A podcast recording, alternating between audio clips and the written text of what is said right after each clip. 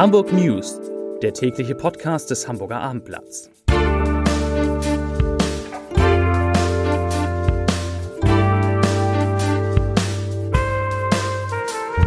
Moin, mein Name ist Lars Heider und heute geht es noch einmal um die Bergung der Wasserleiche aus der Dove-Elbe.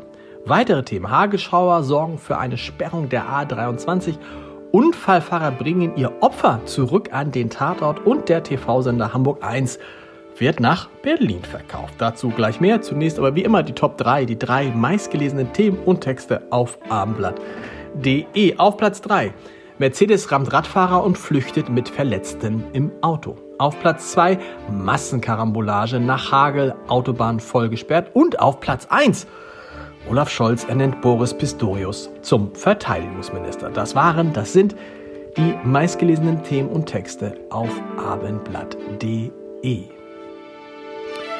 Nach dem aufsehenerregenden Fund von Leichenteilen in der Wilhelmsburger Dove-Elbe sind jetzt die Gerichtsmediziner am Zug. Sie sollen zunächst feststellen, ob es sich um Überreste eines Mannes oder einer Frau handelt, sowie Alter oder Größe bestimmen. Ob auch ermittelt werden kann, wie die Person zu Tode kam, ist unklar. Die Leiche lag offenbar bereits längere Zeit in dem Gewässer und ist größtenteils skelettiert.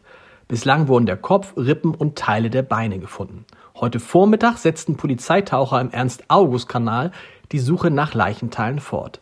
Bei der Mordkommission geht man davon aus, dass ein Tötungsdelikt vorliegt. Stärkstes Indiz, die Leiche war beschwert und offenbar gezielt an der einsamen Stelle unterhalb der dort über das Gewässer führenden Eisenbahnbrücke versenkt worden. Außerdem gab es einen ersten Hinweis darauf, dass es sich um die Überreste einer Frau handeln könnte.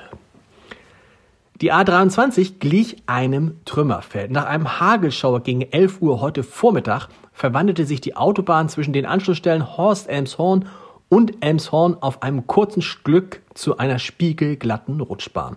Es kam zu mehreren Unfällen mit etwa 15 beteiligten Fahrzeugen in beiden Fahrtrichtungen. Mindestens fünf Personen wurden dabei schwer verletzt. Die A23 musste sowohl in Fahrtrichtung Hamburg als auch in Richtung Heide voll gesperrt werden. Lange Staus waren die Folge. Nach dem bisherigen Erkenntnisstand der Polizei kam es wegen eines lokal begrenzten Hagelschauers zu den Unfällen auf einer Strecke von nur 500 Metern. Mehrere Mitarbeiterinnen und Mitarbeiter der Stadtteilschule Lurup an der Flurstraße haben heute Mittag über Reizhusten und Atemwegsbeschwerden geklagt. Um 11.55 Uhr ging der Notruf bei der Feuerwehr Hamburg ein. Weil es zunächst hieß, möglicherweise seien auch Schüler betroffen, rückte ein Großaufgebot an Rettungskräften an. Doch der Verdacht bestätigte sich nicht. Tatsächlich waren vier Mitarbeiter aus der Schulkantine betroffen, sie husteten stark. Wie Feuerwehrsprecher Jan-Ole Unger dem Abendblatt sagte, ließen sich zwei von ihnen per Rettungswagen ins Krankenhaus bringen, die anderen beiden wurden vor Ort behandelt. Von Reizgas geht man offensichtlich nicht aus. Es fanden offenbar gerade Arbeiten an der Lüftungsanlage statt. Ob dies der Grund war für die Atemwegsprobleme der Mitarbeiter, wird derzeit untersucht. Die Hamburger Polizei sucht Zeugen eines seltsamen Unfalls in Rahlstedt.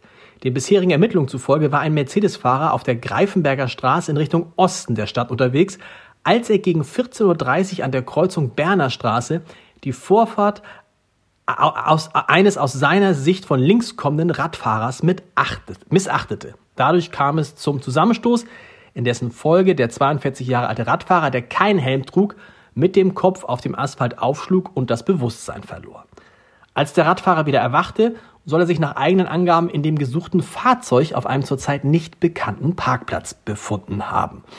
Neben dem Fahrer soll in dem Auto eine weitere männliche Person gesessen haben und nach einer kurzen Diskussion hätten die beiden Unbekannten den 42 Jahre alten Radfahrer zurück zur Unfallstelle gefahren und dort aussteigen lassen. Das teilte die Polizei mit. Und erst danach wurde die Polizei offiziell über den Unfall informiert und leitete umgehend ein Ermittlungsverfahren wegen des Verdachts der Verkehrsunfallflucht ein. Wirklich ein seltsamer Unfall. Zeugen, die Hinweise zum Unfallhergang und dem Fluchtfahrzeug geben können, werden gebeten, sich unter der Rufnummer 040 für Hamburg 4286 56789 zu melden. 4286 56789. Der von den Hamburger Unternehmern Frank Otto und Jürgen Hunke aus der Insolvenz gerettete private TV-Sender Hamburg 1 wird künftig aus Berlin gesteuert. Wie Hamburg 1 mitteilte, geht der Lokalsender zu 100% in den Besitz der Good Media Broadcast GmbH mit Sitz in der Hauptstadt. Der neue Eigentümer betreibt bereits die Fernsehsender TV Berlin sowie BW Family TV in Baden-Württemberg. Und TV Berlin Chefredakteur Dursun Jigit sagt dazu, ich zitiere, mit Hamburg 1 und TV Berlin ist eine schlagkräftige Kombi entstanden. Wir vertrauen dem Potenzial Hamburgs politisch, gesellschaftlich und wirtschaftlich.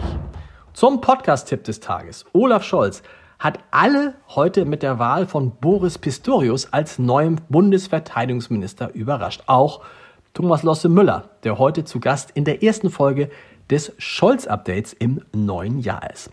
Losse Müller ahnt aber, warum der Bundeskanzler diese Entscheidung getroffen hat. Er sagt, ich zitiere, ich glaube, dass Olaf Scholz mit Boris Pistorius die Chance hat, einen neuen Peter Struck in die Bundesregierung zu bekommen. Zitat Ende. Struck war ein SPD-Verteidigungsminister, der über alle Parteiengrenzen hinweg geschätzt wurde. Und wie gesagt, Thomas Losse Müller glaubt, dass Boris Pistorius auch genau das werden könnte. Das komplette Gespräch hören Sie natürlich wie immer unter www.abendblatt.de slash podcast. Und wir hören uns morgen wieder mit den Hamburg News um 17 Uhr. Bis dahin. Tschüss.